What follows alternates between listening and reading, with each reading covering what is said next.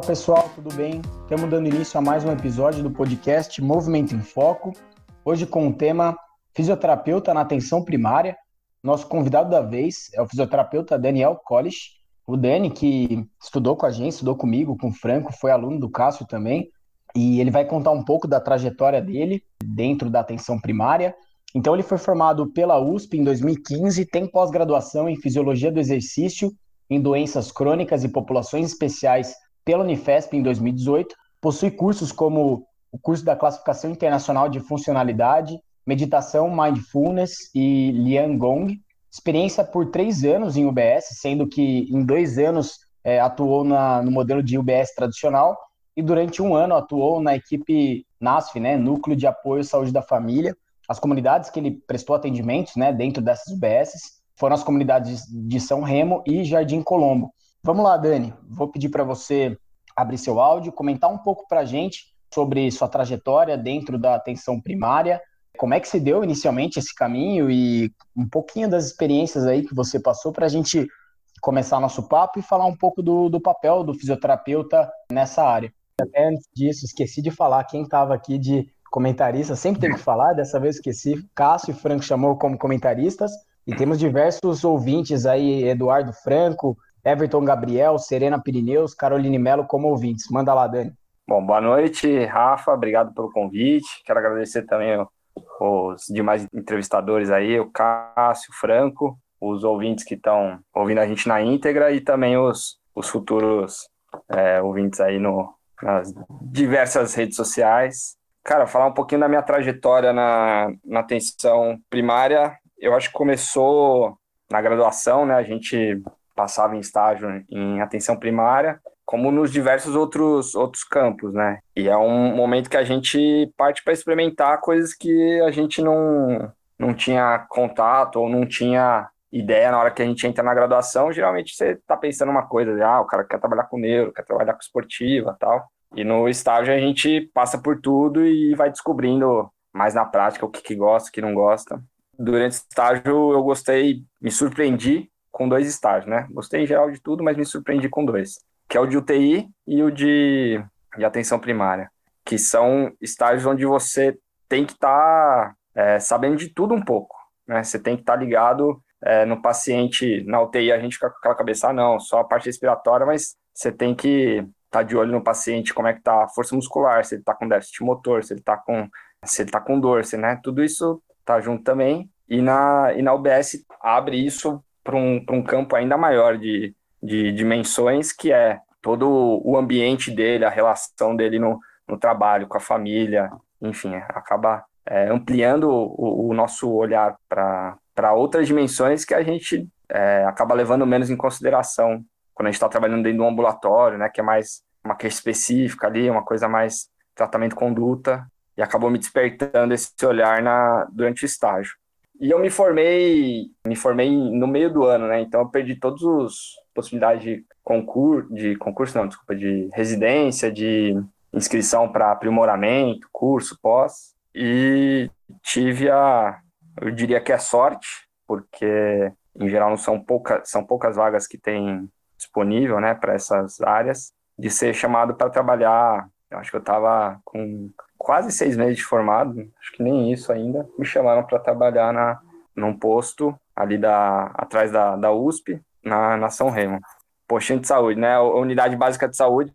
Cara, para ser sincero, quando eu cheguei lá, eu meio que bateu um desespero assim, porque eu não tinha nenhuma formação específica, apesar da gente ter bastante experiência e quando a gente está na graduação já foi aumentado bastante o escopo de, de atuação dentro né, da, nas disciplinas teóricas foi focando um pouco mais pra, nas atenções dentro do SUS.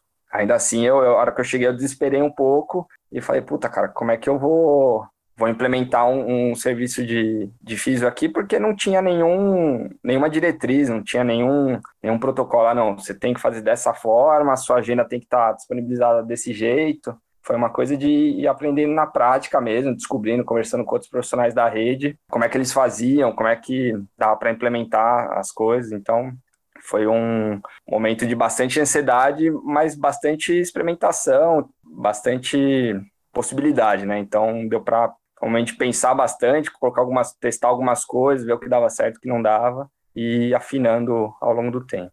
Ô Dani, então você chegou não num serviço que já estava funcionando, você foi montar esse serviço? Foi. A, a São Remo, quando eu entrei, ela estava completando um ano e estava no momento de transição de, de OS lá, né? Então, no Butantan. Então a Fundação Faculdade de Medicina estava saindo e estava entrando na SPDM para tomar conta do, dos equipamentos lá de saúde da, da região. E quem estava lá tinha estava por um mês uma física que estava esperando sair uma vaga para outro para outra unidade, que era acho que era mais perto da casa dela, enfim, estava esperando só eu chegar para ela poder sair. Então ela ficou um mês, mas ela só fez um, um tava mais acompanhando, dando algumas orientações junto com os médicos, estava começando a fazer alguma qualificação da fila de espera, mas a hora que eu cheguei estava meu praticamente cru, assim, não tinha nada. Inclusive eu me colocaram numa salinha ali, aí eu vi que tinha uma maca sobrando ali no corredor, eu falei, opa, já vem para cá, vai ficar dentro do consultório essa maca. Já comecei a, a ver com o pessoal da farmácia o que, que dava para pedir de, de equipamento que eu poderia usar, né?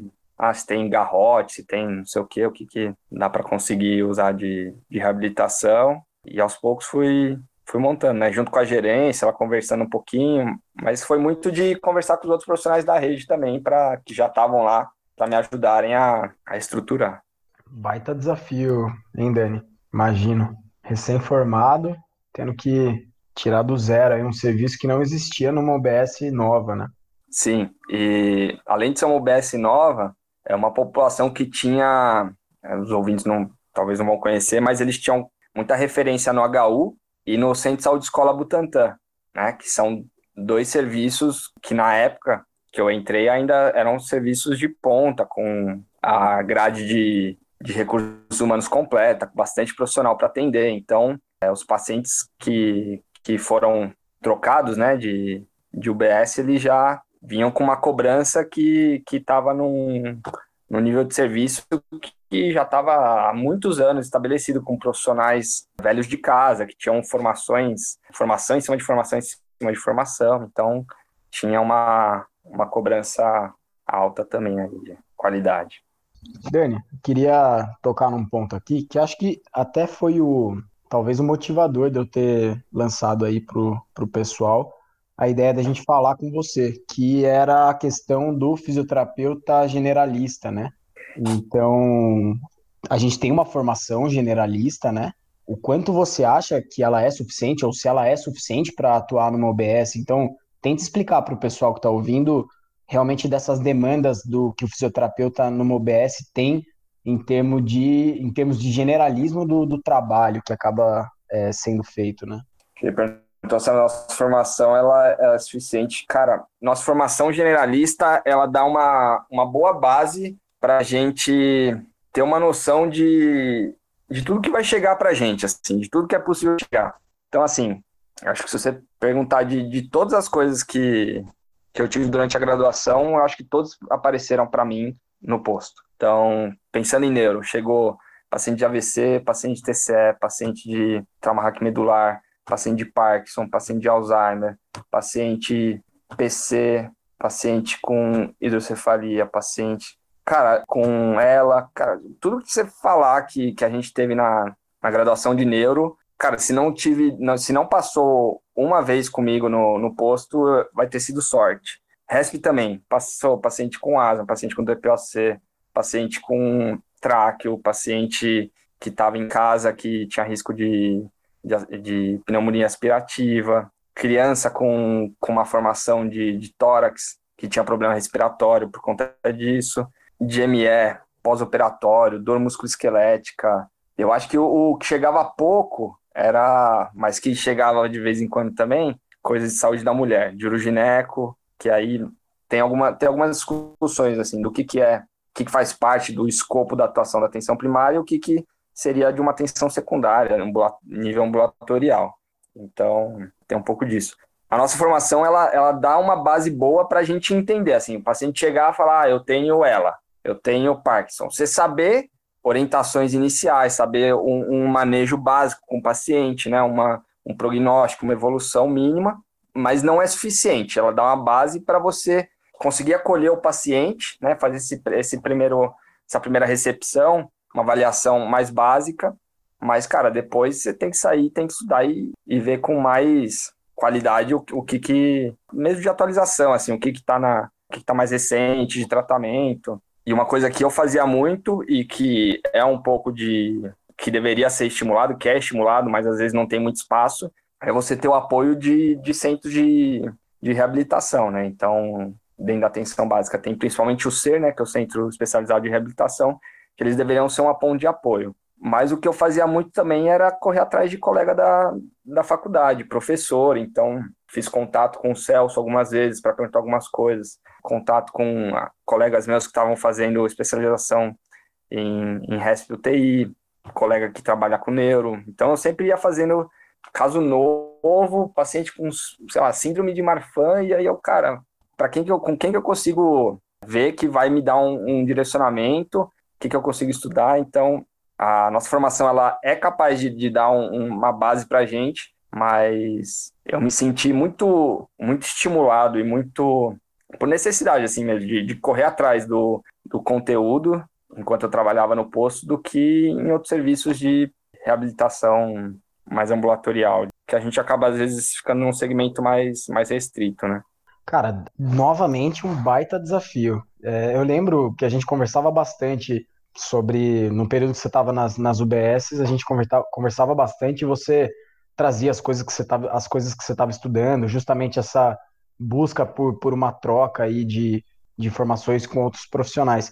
E aí, nesse período, você acabou fazendo também o curso de Fisiologia do Exercício em Doenças Crônicas é, e Populações Especiais. Você acha que foi, foi interessante no contexto de UBS esse curso que você acabou fazendo? Cara, foi. Quando eu, quando eu cheguei na.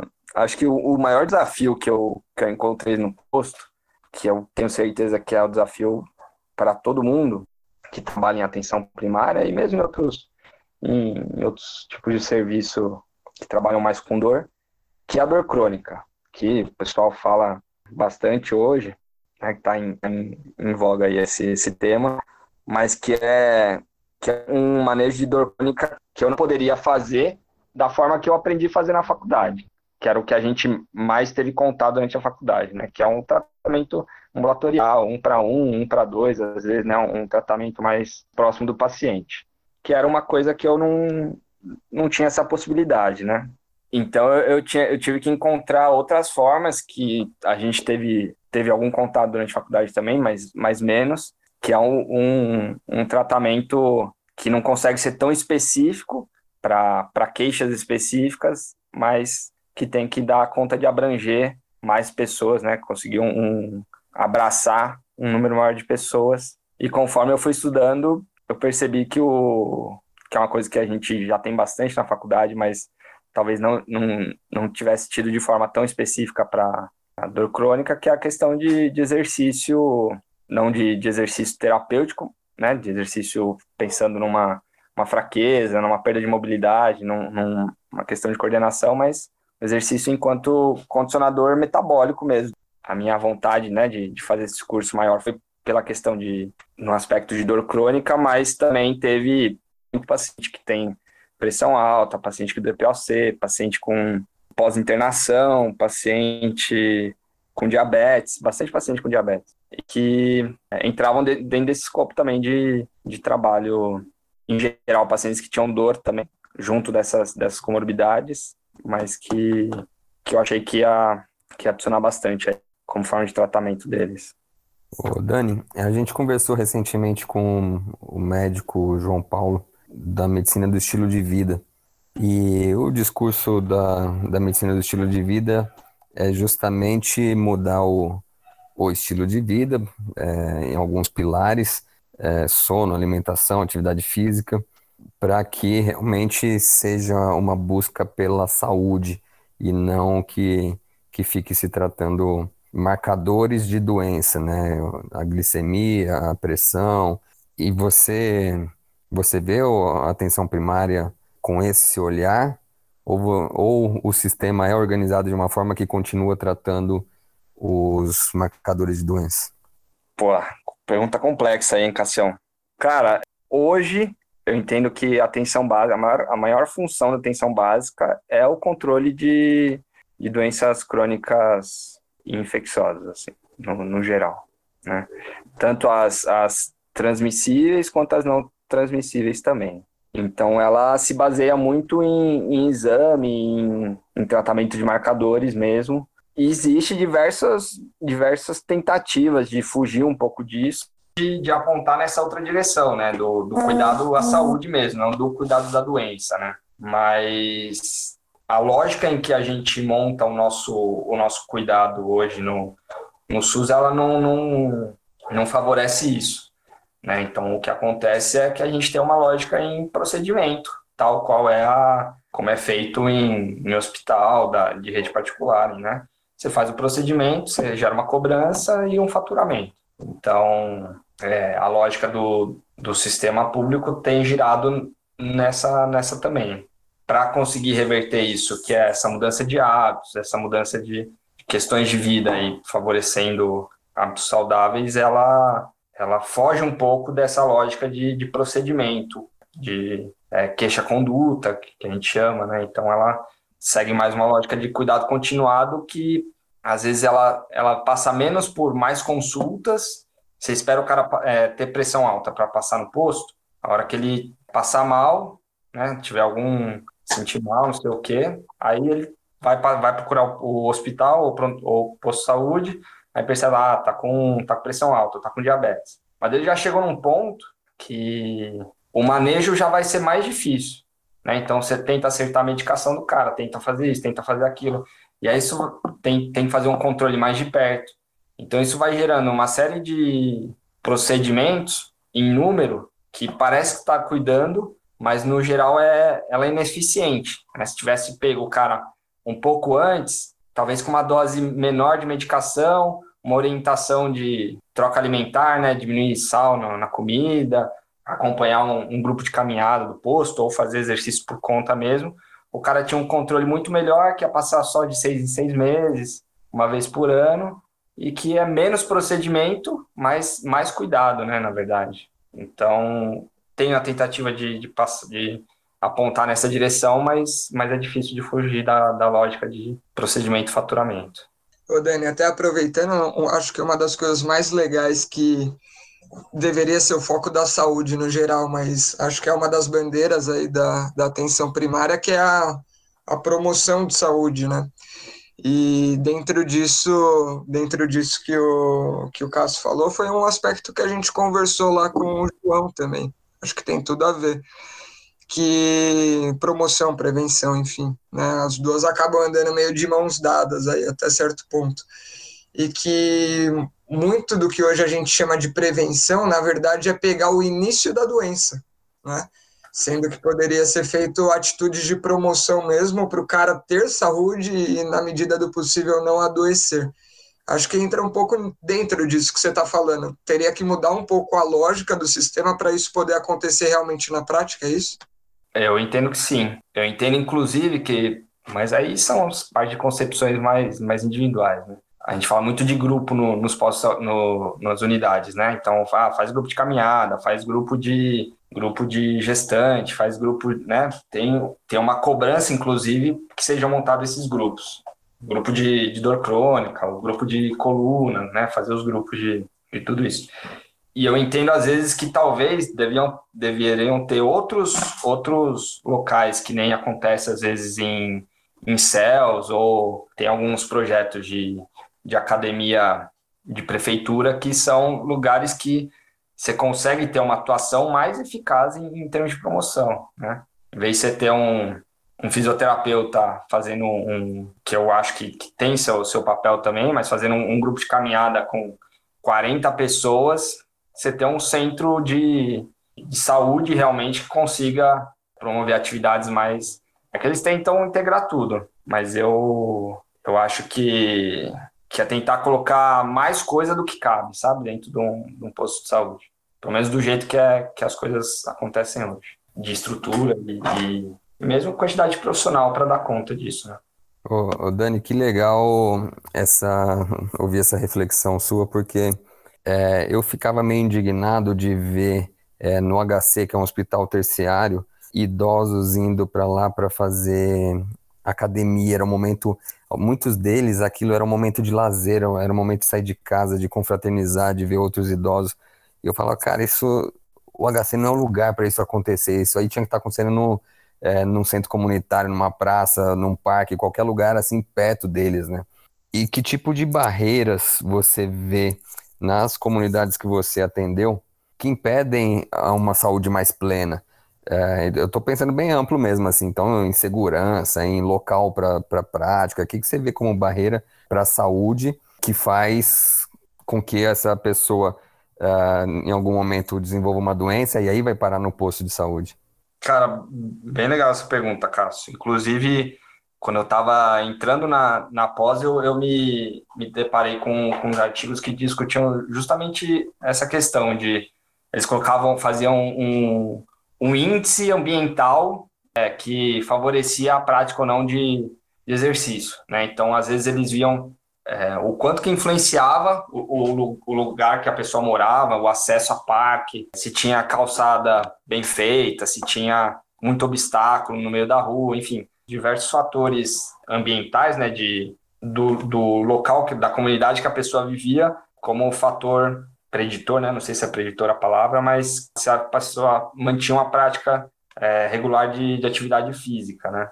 E, cara, realmente, eu acho que é, é bem complicado. Lá na, na São Remo, por exemplo, eu fazia os grupos de caminhada, eu ia para dentro da USP, porque as calçadas amplas, arborizado, movimento de carro mais tranquilo, tinha bastante reta, não tinha muito, né, tinha locais com subida e descida, mas que dava para fazer uma, um trajeto mais difícil ou, ou menos difícil, dependendo do, pessoal que estava comigo naquele dia. Tinha o próprio, o próprio bosque ali perto da, da física, que a gente usava também. E coisa que quando eu fui para outra para outro BS não, não tinha um espaço tão bom assim e a adesão era menor. Né? Enquanto no, no grupo de caminhada eu conseguia juntar no ápice uma média de 30, 30 pessoas acompanhando, no, na outra UBS era menos gente, tinha 15 e apesar de ter mais profissionais juntos, né? tinha nutricionista, tinha os agentes comunitários junto no grupo. Então o ambiente ele com certeza desempenha um papel fundamental, né? O acesso a parque, mesmo esses negócios que a gente às vezes acha besta, que tem a cadeirinha, o, o, o timão de ficar rolando, a cadeirinha de ficar fazendo um, um leg press meia boca, né? Mesmo essas coisas elas proporciona um, um ambiente adequado. Questão de horário também, não sei, eu morava uma época ali perto do Parque Severo Gomes e dava 5 horas e tava cheio de gente ali, das 5 até quase 10 horas, o pessoal caminhada, corrida, né, super agitado, enquanto que na São Remo começava a fechar o dia, já começa a recolher para casa, né, enfim, questão de segurança também ela, ela vai impactar, inclusive o, esses grupos eu fazia bem de manhã, bem cedo. Quando sugeriram de fazer à tarde, o pessoal já falou: não, não dá, não tem como. Se tiver, não vai. Então, com certeza, impacta bastante. A questão alimentar também, eu já ouvi falar, não é na, na minha praia, né? Mas que a população de baixa renda come muita porcaria, assim, porque você pega uma bolacha recheada, é, é barato, pega um alimento mais saudável, é mais caro que isso. Então, acaba que, que também comem mal, né? Aí imagino, deve dormir mal, pega pra, tem que acordar muito cedo para pegar um transporte, se, se trabalha longe. O ambiente, ele, ele é uma barreira grande para a saúde numa cidade como São Paulo, né? Sim, o, o que tinha bastante também, vou falar que a maioria nem nada, mas alguma uma parcela boa, principalmente na São Remo, que era uma comunidade que era meio dormitório também, né? Então, a pessoa que alugava um quarto banheiro ali e dormia durante a semana para trabalhar ou na USP ou alguma coisa ali perto. E tinha uma casa em Cutia, no Tabuão, né, em, cidades satélites assim que que passava uma semana e voltava. Ou tinha uma chacrinha em, sei lá, em Tapsirica, umas coisas assim, e vinha para trabalhar. Também é uma coisa que acontecia. Então, às vezes a pessoa não tem uma cozinha é, decente dentro de casa, ela vai comprar o, o pacote de, de bolacha, de biscoito, né, que, que dá para dá para manter, mesmo tempo de preparo de comida. E o próprio desconhecimento também vai, vai afetar bastante. Né? A pessoa tem um milhão de, de né, usa sazon para temperar comida, aí em geral é bate-pronto, assim. Tá? A Nutri fala que, que que é o Sazon, aí a pessoa já, mano, já regala os olhos e fala, nossa, eu tô enchendo meu coração de sal aqui e não, e não tava sabendo, né? Então, esse, esses alimentos ultraprocessados, eles, eles escondem esse tipo de coisa na, com os nomes difíceis da, dos ingredientes, né? Da, da composição. Ô, Dani, talvez eu dê uma puxada da conversa para um outro aspecto, e se não for o caso, agora o Rafa fala aí, enfim. Mas, cara, sempre que a gente propõe, acho que esses grupos e tudo mais, a gente está pensando, no final das contas, é claro, em promover saúde, em prevenir coisas ali com aquela intervenção, mas em promover também mudanças de hábito a partir daquele grupo, né? E minha curiosidade é saber se na prática, vamos supor, de um grupo de caminhada desse de 30 pessoas, não sei quantas vezes na semana vocês faziam, imagino que umas duas e tudo mais, ou pontualmente uma, quantos dali você notava que depois levavam isso como uma prática regular, começava a fazer caminhada por conta, ou combinava com alguém ali do grupo para também se engajar em outro momento, fazer algo juntos? O quanto que aquela ação pontual ali gerava frutos depois desconectada do momento do grupo? Show essa pergunta, hein? Cara, a gente consegue perceber isso consegue perceber isso bastante conforme o, o, grupo vai se construindo, né? Porque em geral a gente tem um plano, ah não, eu vou fazer o grupo de caminhada duas vezes por semana, tanto tempo, eu vou usar essas ferramentas de, de avaliação pré-pós, sei lá, vou ver frequência cardíaca, vou fazer uma coleta de, de Borg, vou, né? Você faz um planejamento do grupo, mas na prática ele vai se desenhando de outra forma, né? Então, eu queria fazer coleta de frequência cardíaca, aí eu pensei, ah, vou levar o, o meu tinha um oxímetro em casa, eu vou levar meu oxímetro, aí eu vejo a frequência de cada um, pré e pós-treino, para ver se está todo mundo bem e tal. Mas eu vi que eu perdia 20 minutos só fazendo essa coleta. Né? Então, as coisas que não davam conta. Aí eu falei, não, então eu vou pedir, vou ensinar todo mundo a, a ferir a, a frequência pelo, pela pulsação, né? Dou, dou um intervalo de tempo, peço para eles contarem. Assim, não, não é a coisa mais simples do mundo achar pulsação. Tem gente que tem que vai ter dificuldade de, de contagem mesmo, enfim, entender como é que é o, o processo. Então as coisas vão se desenhando de um jeito, né? Então ah, eu pensava em fazer o grupo de caminhada, fazer quem, quem tinha mais pique vai na frente, o resto eu seguro atrás, e aí, enfim. E as coisas vão se desenhando do jeito que o, que o, que o grupo vai se, se montando, né? E, por exemplo, o grupo de caminhada, a primeira vez, primeiro dia que eu fiz, tinha duas pessoas. O segundo tinha um. Aí eu falei, puta, acho que não deu certo, né? Aí na semana seguinte tinha quatro, aí depois três. E aí vai se construindo aos poucos, né? As pessoas vão ganhando confiança. Não, tipo, será que esse cara vai estar tá aí na semana que vem mesmo, às sete da manhã, me esperando para fazer caminhada? E aí vai falando pro vizinho, não, vamos fazer, não sei o quê. Aí chama, chama a irmã, aí chama a vizinha, e vai chamando e, e vai construindo esse, esse grupo, que cada um vai ter uma, uma característica, né? Se for Provavelmente, se você for ver o grupo de caminhada hoje, que é outro profissional que está lá na Ação Remo, vai ser diferente do grupo que eu fazia. Porque são outras pessoas, outro profissional, e vai se desenhando de outras formas. E os pacientes, eles vão trazendo demandas também. Né? Então, o paciente fala, ah, não, que aí tem o paciente que quer fazer a caminhada para cuidar da pressão, tem paciente que quer fazer para perder peso, tem paciente, e aí eles vão trazendo, ah, não, porque eu como isso, isso isso, o que, que você acha? E aí eu falo, pô, o que, que eu acho? Aí eu vou lá, estudo um pouco e começo a, a entender um pouco mais o que, eu posso dar de orientação, mais simples, mais básico. Ah, não, porque aí eles começam a falar, não, não, porque eu venho. É, quantas vezes por semana é bom fazer caminhada? Ah, pode correr? Ah, pode fazer não sei o quê? Ah, não, porque de segunda e quinta a gente faz aqui e de quarta e sexta a gente faz, eu e a vizinha a gente faz sozinha. E aí vai, vai, vai se montando essas redes de apoio também, né? Que nem a gente fala que, a, que o objetivo do, do, do SUS é trabalhar em rede sempre, né?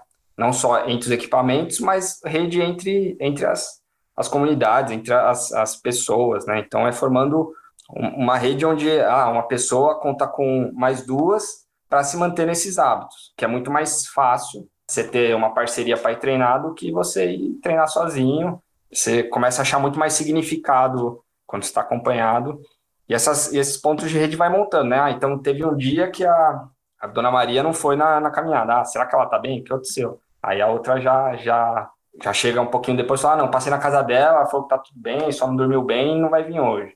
Né? Então, essas redes elas vão, elas vão se construindo e tem o movimento independente do, dos pacientes, né? Porque eles vão, vão entendendo a importância de se cuidar, né? A, a própria potência deles em, em manejar a própria saúde, né? Não, não deixar tudo entregue na mão do, do médico, do hospital, do, enfim. Só mais uma fala rapidinha, Dani. Não sei se foi em algum episódio que a gente fez aqui, a gente também falou do, do perfil de alguns. Eu não tenho certeza se foi aqui ou se foi no comentário extra, do perfil que acaba tendo o pessoal que frequenta esses grupos e tudo mais, acaba sendo sempre as mesmas pessoas, né? O cara que faz a caminhada com você, às vezes é o cara que faz o, o grupo de dança em outro lugar, e aí fica o mesmo grupinho ali que faz tudo. E é, fica, fica o pessoal que, putz, aderiu ali a práticas e atividades e tudo mais, enquanto outras pessoas não fazem. Não que esses estejam tirando o lugar de outras pessoas, não estou nem falando isso. Estou falando mais que a pessoa pega o gosto e ela quer mais é fazer, fazer, fazer, e ver tudo que tem disponível e ela, ela vai colocando na agenda. Tem, tinha muito disso? Cara, tinha assim, teve uma época que eu tava. Tinha 12, 12 horas de grupo, eu tinha 10 horas de grupo na semana. Eu tinha grupo de caminhada, grupo de idosos, grupo de, de dor, grupo de meditação, de relaxamento, né? Que tinha meditação também. Acho que provavelmente tinha, teve outros que foram e voltaram, mas em geral eram mais esses. E aí eu, eu usava esses grupos também como forma de, de reabilitação, né? Então o cara vinha com uma, uma dor lombar específica, mais, mais tranquila, sem grandes comprometimentos funcionais. Eu falava, não, acompanha a gente no grupo, e aí no próprio grupo eu fazia orientação, ah, não, faz esse tipo de exercício em casa, faz esse tipo de alongamento. É, o próprio exercício ele já vai, já vai ajudar ele também, não só em questões de, de estrutura, mas de questões metabólicas e neurofisiológicas também. E então eu, eu indicava, ah, esse paciente, meu, parece que o cara tá com uma cerebrobraquialgia, tenso de tudo, nervoso, brigou com, com a vizinha, com a mãe, com a tia. Meu, vem pro grupo de relaxamento, vamos fazer um negócio lá.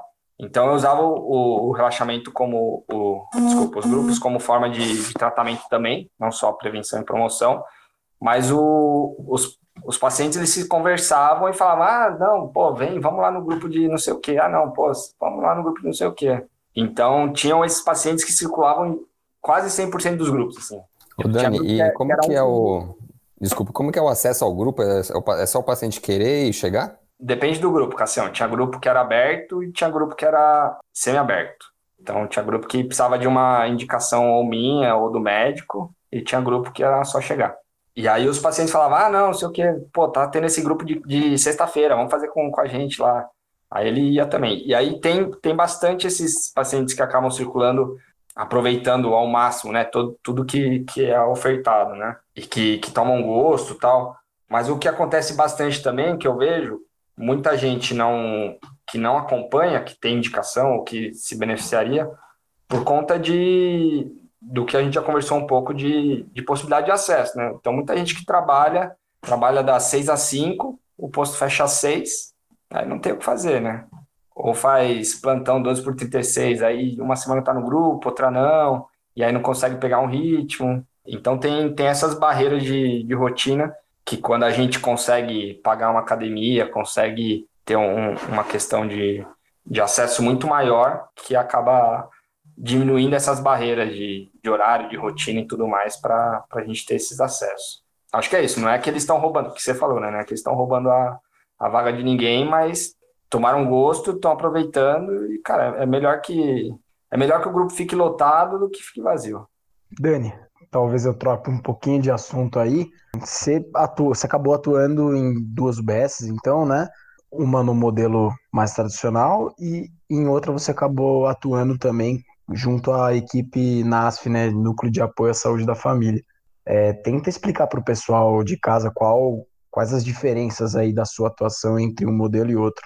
Bom, o NASF foi um, uma portaria que foi implementada em 2008. Não, cadeira. Cara, na prática, na teoria, a diferença é o modelo tradicional teria a concepção de ser um modelo mais, mais ambulatorial, enquanto que o NASF seria um apoio multidisciplinar à equipe de médico e enfermeiro e de agente comunitário. Mas na prática, o, o que acontecia é que na, no modelo tradicional eu atuava mais sozinho, mas com formas parecidas, tinha atendimento individual, tinha, tinha atendimento em grupo, tinha, tinha avaliação conjunta com o médico, tinha discussão de caso, né?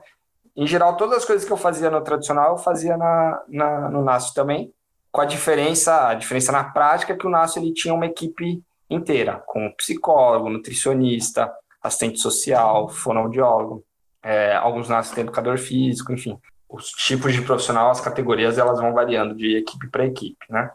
Mas você trabalha junto com uma equipe, enquanto que na tradicional eu, atuava muito sozinho, não tinha tanto essa, essa troca e essa possibilidade de cuidado mais integral, né?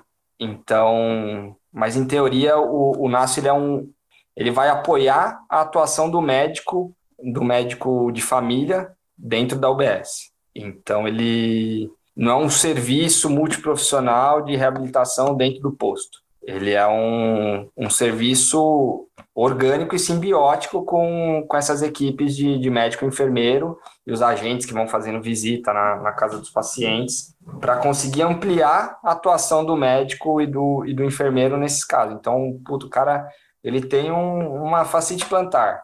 Aí o, nas reuniões o, o, médico chega e fala, vai passando os casos, né, que, que ele quer discutir, aí chega, ah, esse paciente ele trabalha como segurança, trabalha muito tempo de pé, tem uma dor na sola do pé assim, assim, assado.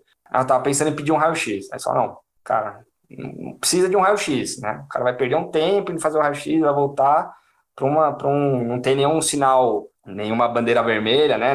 Parece ser uma, uma facite clássica. E aí você em alguns casos eu, eu deixava até impresso alguns exercícios iniciais, o paciente falava, ó, paciente que tinha bastante, é, cada equipe tinha, sei lá, 10, 15 casos de paciente com, com dor na sola do pé, falava, ó, passa exercício pro paciente, fazer uma folhinha com as orientações e tal, se ele não entender, ou se ele fizer e não melhorar, aí a gente faz um agendamento para ele passar comigo.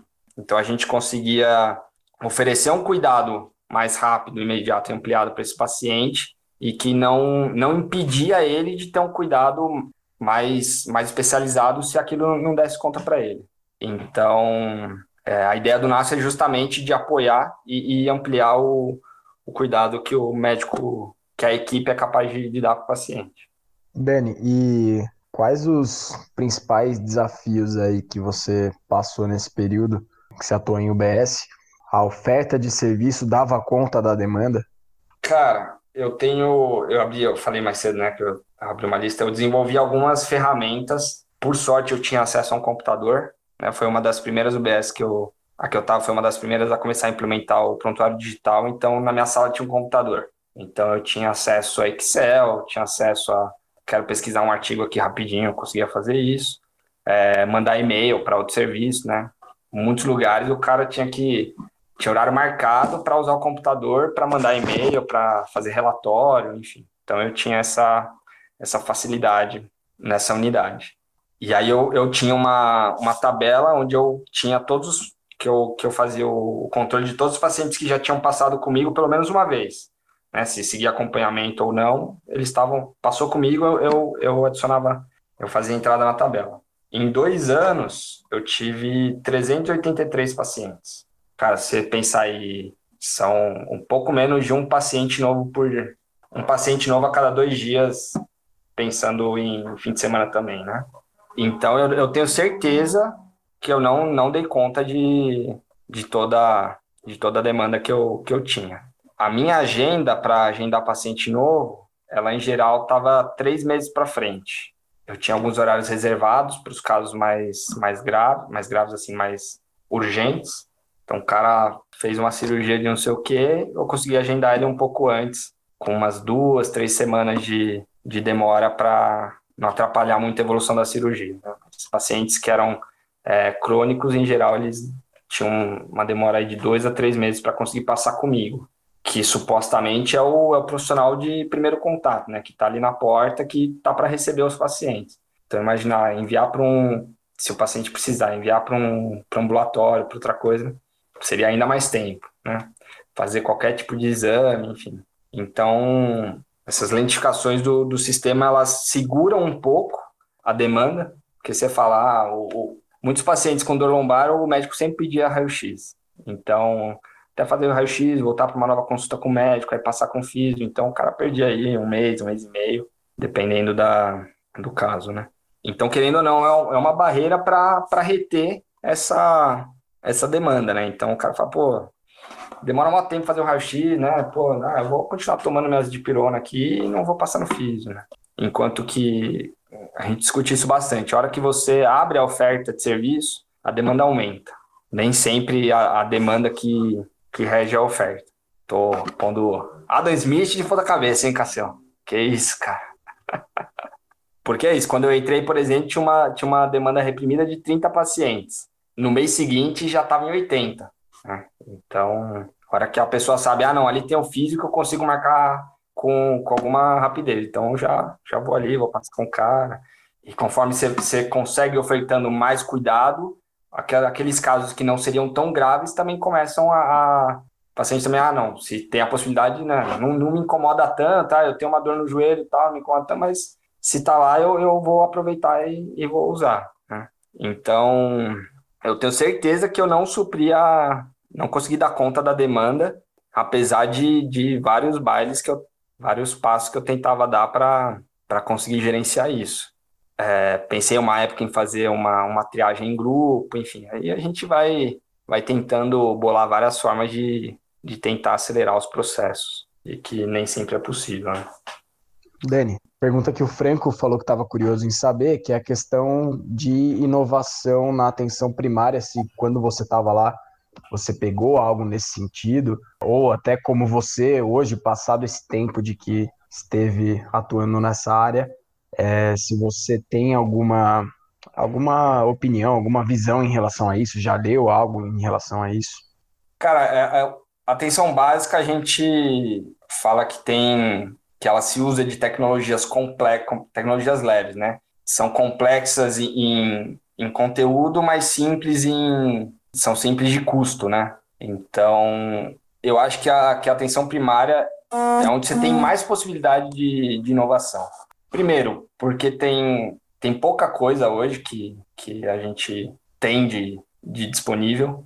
O que falta, eu acho, para a gente conseguir ter um, um, uma capacidade maior de inovação é um direcionamento do esforço dos profissionais que trabalham na atenção básica para isso. Não dá para você chegar para o cara que tem uma agenda super lotada, que não para um minuto, pedir para ele ficar fazendo inovação de seja de processo de trabalho, seja de, de ferramenta, é, de equipamento, né? Então isso tudo dificulta. Eu acho que quando as universidades olham para esses equipamentos e direcionam energia, tempo para tentar solucionar os problemas que, que apresentam lá, eu acho que é um, um dos lugares onde tem mais, mais possibilidade pela variabilidade que a gente tem de, de paciente, de casos, pelo fluxo enorme que tem. Diferente de você ir num ambulatório de, de neuro, de AVC, e que, meu, já tem um milhão de linhas de pesquisa e coisa atrás de coisa sendo desenvolvida e, e laboratório específico de,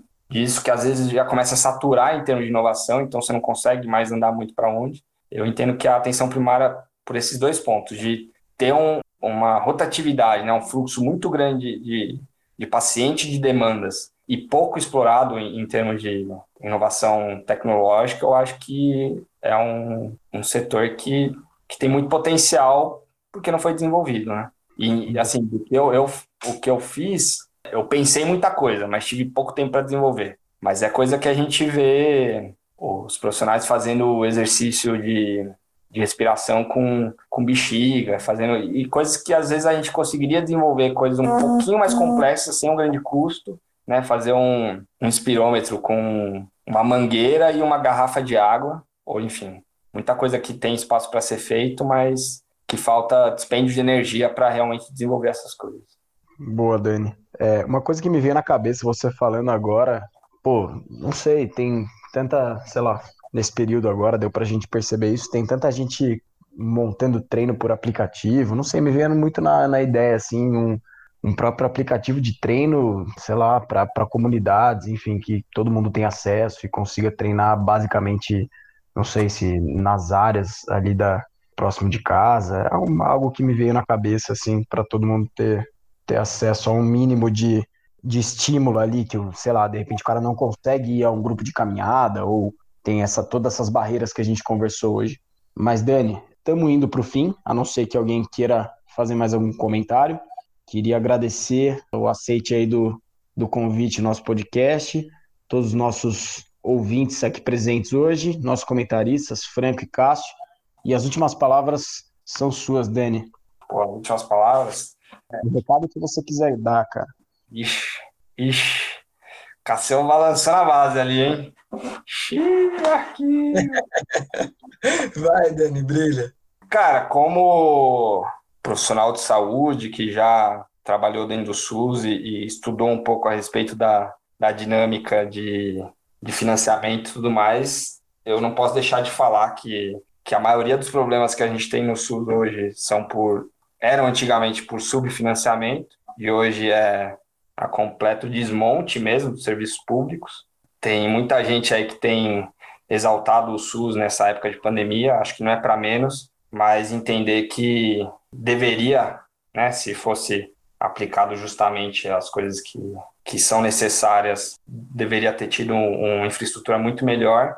E acho que serve para a gente só reforçar a necessidade que a gente tem de, de ter um sistema público, universal, gratuito, de qualidade, né? E, e justamente com isso, eu acho que falta muito profissional, né? Às vezes a gente fala só de, de estrutura, de, de equipamento, mas o que mais falta é RH, é gente trabalhando. Isso não falta, cara. Isso aí é o que, que, não, que não falta é profissional querendo trabalhar, é gente querendo, querendo emprego e, e a gente precisa entender que, que o SUS é uma potência tanto em termos econômicos de fazer capital girar com, com as pessoas empregadas, quanto de é, melhorar a saúde das pessoas e, e evitar custos maiores em termos de cirurgias e transplantes e todas essas coisas que vêm advindos de uma de uma saúde má manejada. Acho que é isso aí. Boa, dado o recado. Se conteve aí no recado, né, Dani? de leve, cara, de leve.